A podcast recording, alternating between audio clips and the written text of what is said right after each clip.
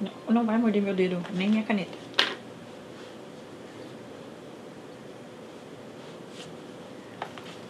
Balu. Dá oi pra câmera. Oi, câmera. Vamos descer? Puxa.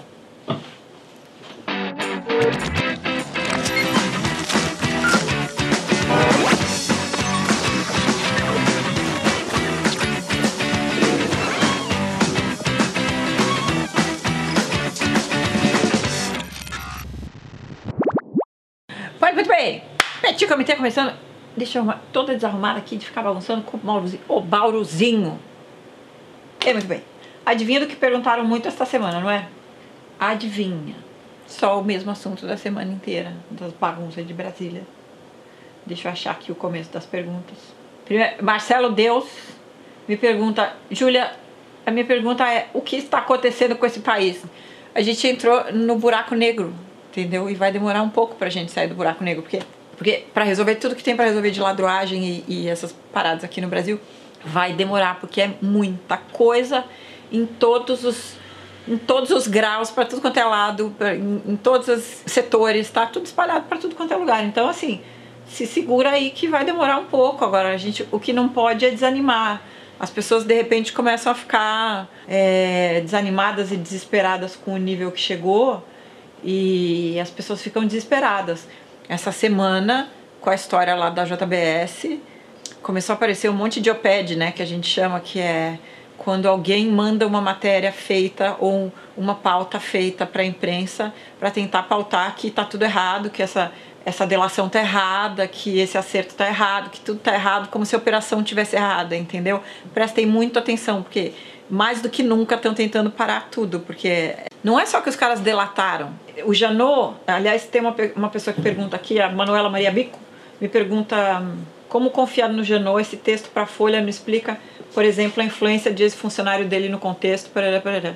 Então, o que eu acho muito importante entender é o seguinte: essa, essa delação, tem várias coisas acontecendo, né? mas essa delação da, da JBS ela é única não só pela quantidade de, de pessoas e de coisas que ela levantou, mas ela é, ela é um pouco diferente, porque todo mundo fala assim: ah, um monte de gente está na cadeia, um monte de gente teve pena, teve não sei o que, um monte de coisas. Mas essa delação é diferente, a gente só pode comparar, um, a gente só pode comparar ela com gente que é, foi de livre e espontânea vontade de tentar delatar antes mesmo de ser preso. Então, esse já é um quesito. Quer dizer, os caras antes de qualquer coisa já chegaram lá e falaram assim: tá bom, a gente vai delatar antes mesmo de vocês prenderem a gente ou qualquer coisa, a gente quer fazer uma delação. E eles entraram num acordo com os caras para produzir prova. Então tá, o que, além das provas que a gente já tem, o que mais que vocês precisam para reforçar o caso? Então é, foi um sinal de boa vontade enorme dos caras e, enfim, é, se foi exagerado, se precisava um pouco de pena ou esse tipo de coisa, é outra coisa agora. Tentar desvalorizar completamente essa delação, porque XYZ é uma loucura e é truque e não caio nessa conversa, porque tem interesses absurdos para que essa delação inteira desapareça.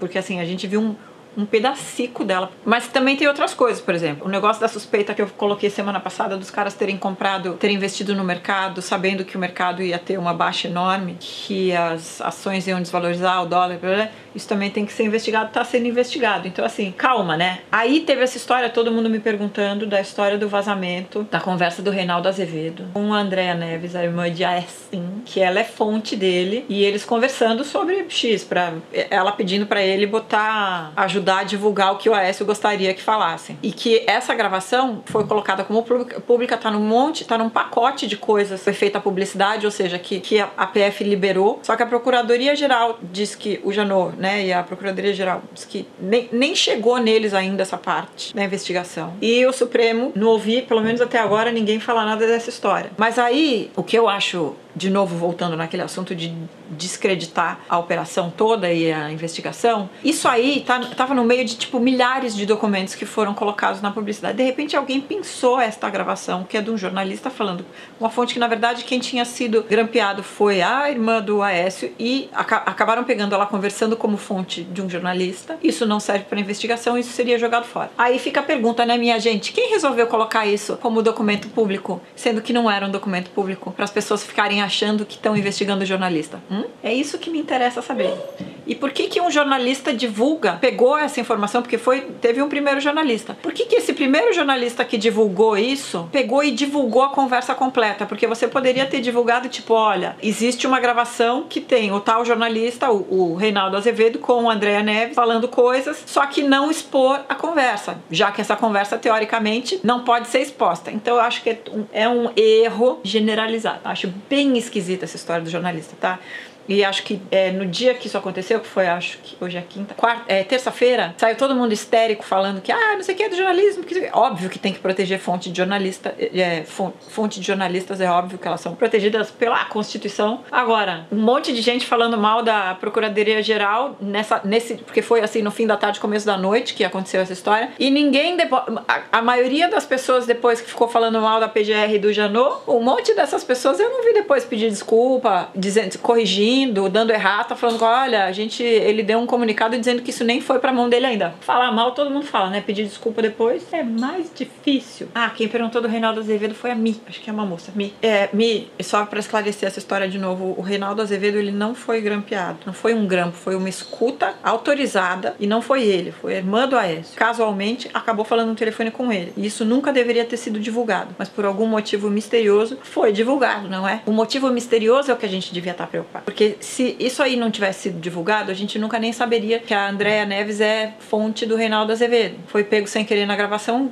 isso não vai servir para processo, isso não vai servir para nada. Agora, é, tem que ver bem direitinho por que, que para quem interessa divulgar isso, uma gravação que nunca seria divulgada, que não interessa para investigação em nada. Para quem interessa divulgar isso? É para fazer tumulto, gente. Prestem atenção. Olhem a volta. Eu fico falando essas loucuras para vocês, vocês não prestam atenção. Daí chegamos em ontem, quarta-feira, que teve manifestação em Brasília, quebraram tudo, tacaram fogo nas coisas, aquelas coisas, né? Muita gente puta da vida porque quebraram as coisas, muita gente feliz da vida porque quebraram as coisas. Eu simplesmente acho que demorou pra, pra raiva das pessoas chegarem nesse ponto de querer quebrar tudo mesmo. Porque é muito abuso, né, gente? A gente, cada, cada gravação, cada investigação que a gente vê, a gente percebe que os caras continuam cometendo crime depois da operação toda funcionando, depois de gente presa, depois de tudo, agora ainda tem gente março, abril, gente ainda falando no telefone tentando armar coisa, político com juiz, essas coisas, tentando armar coisa para acabar com a investigação. Então, acho que até demorou. Lógico que a gente pode entrar, ah, não, mas era CUT, era não sei o que, era protesto organizado, de propósito. Não importa, eu acho que as pessoas.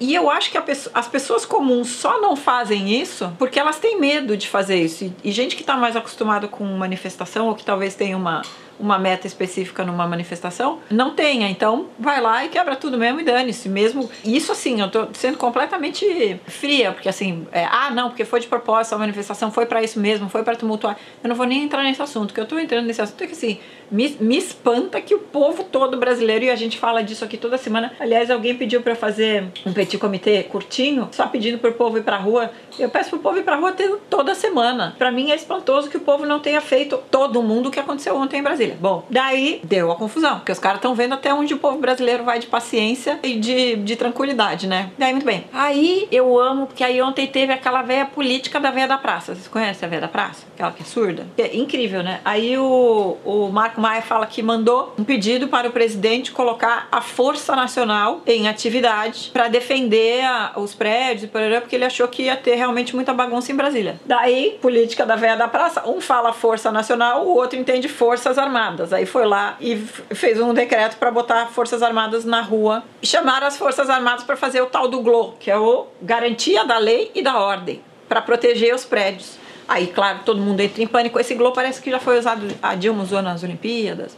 Usaram lá na Rio mais 20, mais 30, nunca sei o nome dessa Rio mais não sei Já usaram várias vezes. Na verdade, quando, por exemplo, quando tem muitos chefes de Estado, essas coisas, eles usam para fazer uma, uma proteção mais ostensiva. Daí já entra todo mundo em pânico, que ia ser um golpe militar. Lógico que foi exagerado, que não era para fazer isso, que é esquisito os presidentes se animar para chamar o exército. Não é o exército Força Nacional é uma coisa completamente diferente das Forças Armadas. Força Nacional é, é uma força que se chama normalmente para ajudar em protesto desse tipo. Tanto que hoje de manhã, hoje quinta, não sei se eu vou conseguir botar isso de madrugada ainda ou amanhã de manhã, hoje quinta, seu Temer já, já suspendeu a ordem. Ou seja, né, é uma beleza. O povo faz as coisas nem pensa o que tá fazendo. Não escuta direito, fala uma coisa, responde outra. É uma loucura. Tá uma organização que tá uma loucura, sabe, gente? Tem, continuando no nosso comentário de política, A Luísa pergunta, e, e, tem mais alguma outra pergunta, sobre a ação do nosso prefeito Dória na, na Cracolândia. E ela fala, sua opinião sobre a ação do Dória na Cracolândia, lutante manicomial. Aline Oliveira pergunta, Dória e a Cracolândia, amizade entre Luciano Huck conhece e o novo documentário brasileiro do Laércio. Calma, coisa de cada vez. Luciano disse que não tem a menor ideia de como... Aliás, voltando à semana passada, disse que Luciano não tem a menor ideia de como sumiram aquelas fotos. Poxa, gente, que coisa, né? Assim, mágica. E que época estranha para elas desaparecerem assim magicamente. Mas deixa pra lá. Enfim, Dória e a Cracolândia. Bom, aí, aqui em São Paulo, maravilhosamente, o povo acha que é assim. Você pega químico dependentes de crack, que é um vício bastante grave e dificilíssimo de tratar. Aí você fala assim: o que, que você faz? Ah, demole ali toda a região, vai construir tudo novo, bonitinho, expulsa o povo de lá e ainda tentou, eu não, ainda não, eu acho que ainda não saiu a resposta disso, tentou na justiça uma ordem para fazer internação forçada desses viciados. Primeiro, não existe internação compulsória no Brasil, gente. Vamos parar com isso. Depois que assim, esse caso da Cracolândia é um caso de saúde e é um caso de justiça ao mesmo tempo. Então, não é, você não sai resolvendo. É, é, é incrível assim, as pessoas não têm a menor ideia do que elas estão fazendo e saem fazendo as coisas. E o que eu acho mais estranho é, e que eu fico pensando assim, é, deve ser que cercado de puxa-saco, sabe? Que fala assim, ah, eu tive uma ideia, eu vou limpar tudo mesmo, tira aquele povo de lá, interna tudo à força e demole aquelas casas horrorosas e a gente faz prédios maravilhosos e vai ficar tudo bem limpinho. E aí o povo em volta deve falar assim, ai, arrasou, que ideia maravilhosa, sensacional. E ninguém explica, fala assim, então, queridos, não é assim que funciona e nem vai poder fazer. Daí, óbvio, já proibiram a demolição. Tentaram demolir um prédio com pessoas dentro, gente. Pra vocês verem a delicadeza e a, a compreensão total do que estava acontecendo ali. Os caras simplesmente foram passando carro. Então, assim, tem um monte de opiniões, um monte de amigos dando opiniões sobre essa história, assim. Eu acho que, assim, tratar com dependência química não é assim. Você não pega a pessoa e enfia no manicômio porque não, ou num tratamento à força porque não é assim. Não é assim que funciona, é comprovado que não é assim que funciona. Por isso é proibido. Precisa achar uma solução para isso? Precisa. Precisa dar melhores condições para todo mundo? Sim. É, as pessoas têm direito a uma cidade que todas as pessoas possam usar e que seja seguro e tudo mais, também tem. Só que você não resolve essas coisas de uma hora para outra. Você precisa pensar num, numa proposta mais abrangente e mais a longo prazo. Não é? Se fosse fácil de resolver, já estava resolvido. Não ia ser na mágica do Dória que ia resolver. Então, assim, de novo é aquela coisa, vai fazendo sem ter a menor ideia do que está fazendo, sem se organizar. Os, o, o, o povo nem sabia que tinha que demolir, o povo que ia demolir não sabia que era pra demolir, o povo que morava na casa não sabia que ia demolir. Era caos. E daí, meu, dá no que dá. Eu acho que eu sempre falo, falta de capacitação para as coisas é acho que é o pior. A gente tem um problema grave de corrupção no Brasil e um segundo, ou empatado, no Brasil, que é a falta de caça, ca, capacitação, falta qualificação para as coisas. Você simplesmente não pode ir lá e tirar aquelas pessoas da rua desse jeito. Precisa tentar achar uma maneira de tratar essas pessoas, de dar opções para essas pessoas, de melhorar aquele espaço público mas também de uma maneira democrática. Assim não se faz as coisas. Coisa horrorosa, gente. Ó, eu morro de vergonha, vou falar. Mas isso é típico de gente que vive cercado de, de puxa-saco e que fica todo mundo falando, ai, que maravilhoso, que boa ideia, isso mesmo, arrasou, e aí dá nisso. A não fiz o requisito também pergunta da Cracolândia. Até quando trataremos um assunto que demanda uma análise tão profunda e individualizada de modo tão raso? É isso que eu tava falando, gente. Larissa Saki, Sakihara também pergunta isso. Ah, e tá, e Tamaragues pergunta: Fala sobre o cinema brasileiro e os motivos da sua desvalorização. Falta de verbo ou monopólio das comédias bobas? Eu acho que tem um negócio no cinema nacional que é muito louco, que é uma teoria muito minha. Eu já falei disso com o Thiago Gás várias vezes. Aliás, se vocês não estão ouvindo ele dar palpite hoje, porque ele foi na ginástica, gente.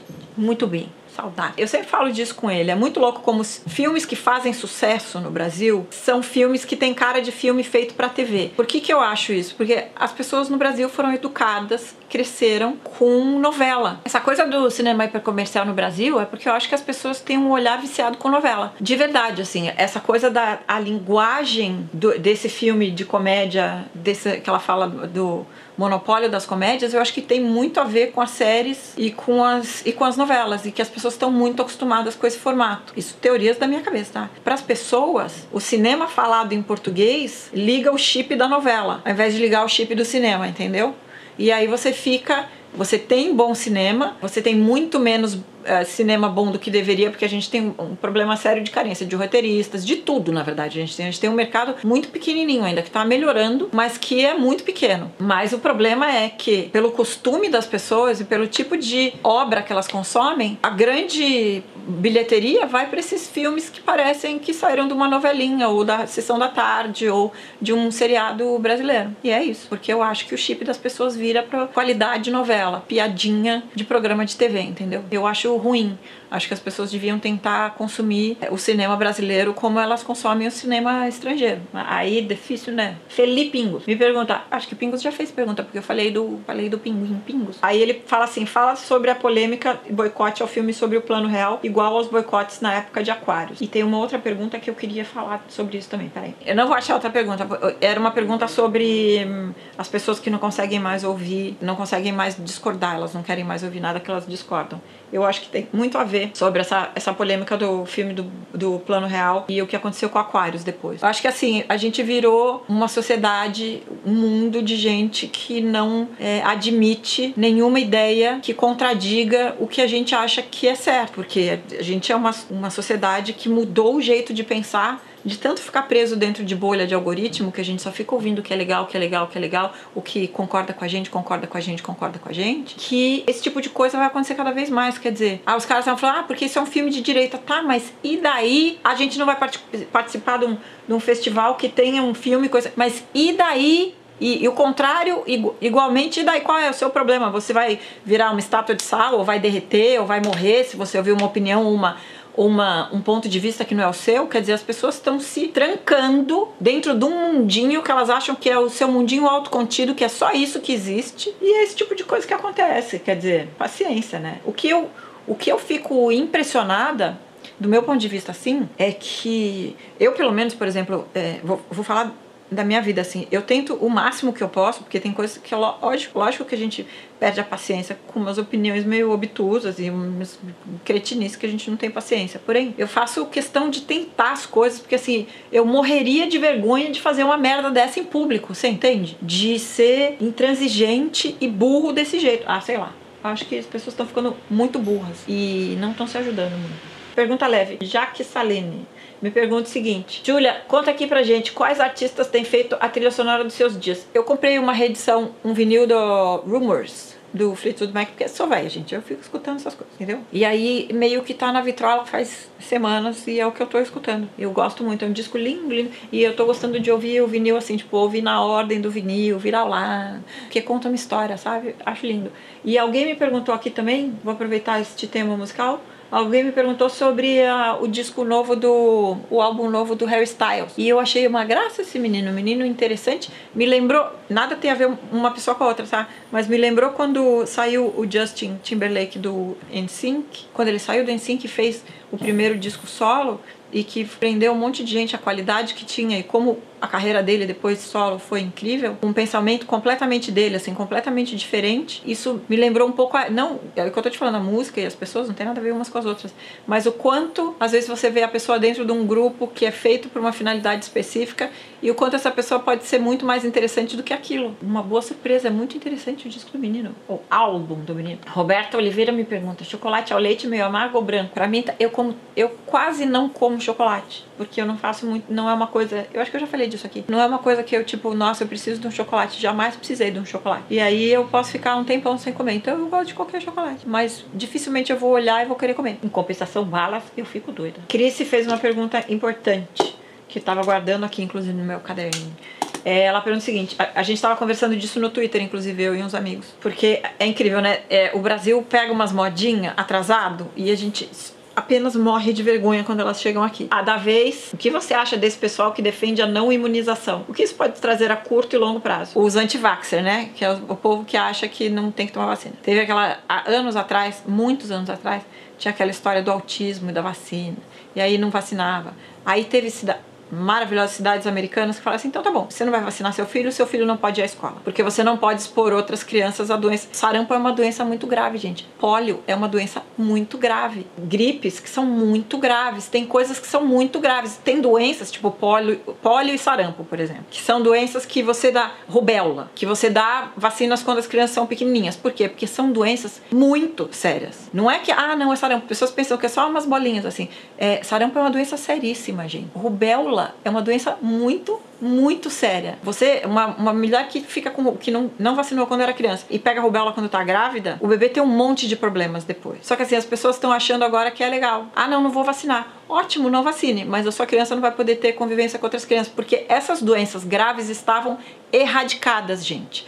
É, o problema é que assim, as pessoas vivem, desde o fim dos anos 50 e 60, as pessoas não lembram de quando começou a vacinação em massa e como era antes. Então, assim, esse povo tá achando que o mundo é assim, bonitinho, sem doente, por mágica, por obra de, do sítio do pica-pau amarelo. É igual o povo, é igual o povo lá da Terra. Gente, não dá pra conversar dessas coisas, desculpa. Não é possível que as pessoas achem que essas doenças foram erradicadas e as crianças ficaram mais saudáveis e o mundo inteiro, porque nada tem a ver uma coisa com a outra. Eu acho que no, tava falando com um amigo meu aqui do Twitter, eu acho que carteirinha, vou falar uma coisa horrível, vocês podem ficar puto, ele não quiser, não quiser mais ver meus vídeos, pode não ver, porque também não sou obrigada. Agora, eu acho que carteirinha de vacinação é uma responsabilidade tão grande dos pais com relação à saúde não só dos seus filhos, mas das crianças que estão em volta, para você evitar a exposição de crianças a doenças super graves, que eu acho que a carteirinha de vacinação devia ser parte da documentação que você precisa para matricular uma criança na escola. Só isso que eu queria dizer. Agora o mundo pode me odiar e me xingar bastante nos comentários. Pode me xingar à vontade. Além de malucas, tá atrasado o assunto, gente. Essa, essa modinha é super do começo dos anos 2000, gente. Vocês estão super. Aliás, diz que tem um jornal inglês que falou que em setembro teremos uma invasão extraterrestre. Eu espero que sim tipo Independence Day. Mas tem que ser nesse nível, tá? Senão não adianta. Mariana Monte me pergunta, para amenizar as notícias da semana, uma pergunta mais leve: Nutella ou doce de leite? Doce de leite. Eu tenho, vou também, declaração polêmica. Eu tenho horror de Nutella. De qualquer coisa de avelã, na verdade. Pavor, pânico. Você pode botar, tipo, falar, eu te dou um milhão para você comer Nutella. Não, obrigada. Não quero. Não, não gosto de Nutella. Doce de leite, em compensação, gostaria de ter uma banheira de doce de leite. Que delícia. Juntando o negócio. Ah, tinha uma das perguntas que eu falei aqui do, do documentário do Laertes no Netflix. Eu não vi ainda, mas todo mundo falando bem, que é sensacional, eu vou ver já já. Tô organizando minhas séries aqui, calma. Se eu vi o Alien novo, não vi o Alien novo, crítica tá socando o Alien novo, tenho certeza que é ruim, mas eu em algum momento vou tomar coragem e vou ver. E tem mais alguma coisa aqui. Ah, e falaram para falar de Twin Peaks. Twin Peaks, a temporada nova de Twin Peaks, eu não vi ainda. Eu recomecei a assistir as antigas que tem na Amazon. Aí peguei para assistir as antigas e, gente, tem seriado que não envelhece muito bem, né? Só isso que eu queria dizer. Eu gostava tanto disso nos anos 90. Uma das temporadas, inclusive, era foi o ano que eu morei em Barcelona tenho boas memórias de Twin Peaks por causa disso, porém, acho que ela não envelheceu muito bem. Fico só prestando atenção na pele sensacional do, do Kyle MacLachlan. Eu nunca consigo falar o nome dele. McLachlan. E ele. A pele. Gente, que pele linda que esse boy tinha nessa série, gente. Que coisa, que pele mais linda. Fico prestando atenção só na pele dele, porque ele era muito lindo também, né? E as, meni... as maquiagens das meninas, muito legal. Mas é um pouco. Eu acho que não envelheceu muito bem essa série, mas tudo bem. Apesar de eu ser fã e ter adorado na época, é, é, engraçado a gente perceber essas coisas, mas tudo bem. Deise Magalhães faz pergunta maravilhosa. Vou poder responder porque Thiago Gás não tá aqui, não vai voar um sapato na minha cabeça. Júlia, você acha que o Rodrigo Hilbert tem incomodado os homens? Que ele estabeleceu um padrão difícil de atingir? Acho sim, senhora. Acho que os boys estão tudo apavorados. Rodrigo Hilbert é uma graça de menino. Eu acho ele uma fofura e eu adoro o programa dele. Acho que difícil. As minas vão ficar tudo achando que agora vai achar uns boy lindo, apaixonado, maravilhoso, simpático, bonzinho e que cozinha bem pra caralho. Sabe quando vocês vão achar isso? Nunca. Então já reduz aí essa, como se, essa expectativa, porque não, não tem. Não vai ter, não vai estar tá tendo. Uma última pergunta leve para terminar. Julia, qual é a sua série favorita de todos os tempos? Difícil, porque eu tenho muitas séries que eu gosto, mas tem uma série do meu coração que acabou sem fim porque ela, ela foi suspensa antes de antes dela ter uma um, um, final que era aquela carni, Carnivale. Vocês lembram dessa série que passava na HBO? Não é exatamente minha série favorita. É uma das, talvez, cinco séries favoritas da minha vida, assim. Mas eles simplesmente, numa temporada, eles resolveram que não ia voltar. E essa série nunca mais teve fim. E quando o bagulho ia pegar de verdade, a gente não soube o que aconteceu. Fiquei muito chateada. Acredito que um dia essa série vai voltar. Porque era uma série muito, muito, muito, muito interessante. Muito linda. Mas não tenho. É, eu tenho muitas séries que eu gosto. Não consigo nem pensar. Enfim, chega de petit comitê, gente, tá? Muito climão pesado. A única coisa que eu peço para vocês essa semana encarecidamente é prestem atenção nas informações que estão soltando sobre as operações da Lava Jato e das outras investigações que estão acontecendo, porque tá babado. As pessoas estão tem um monte de matéria, um monte de coisa que tá saindo propositalmente para desacreditar as operações e as pessoas que delas participam. Não caiam nessas conversas. Isso está sendo feito de propósito, tá? Peritos, peritos, maravilhosa história de peritos. Tô morta com os peritos. É isso, gente. Tchau!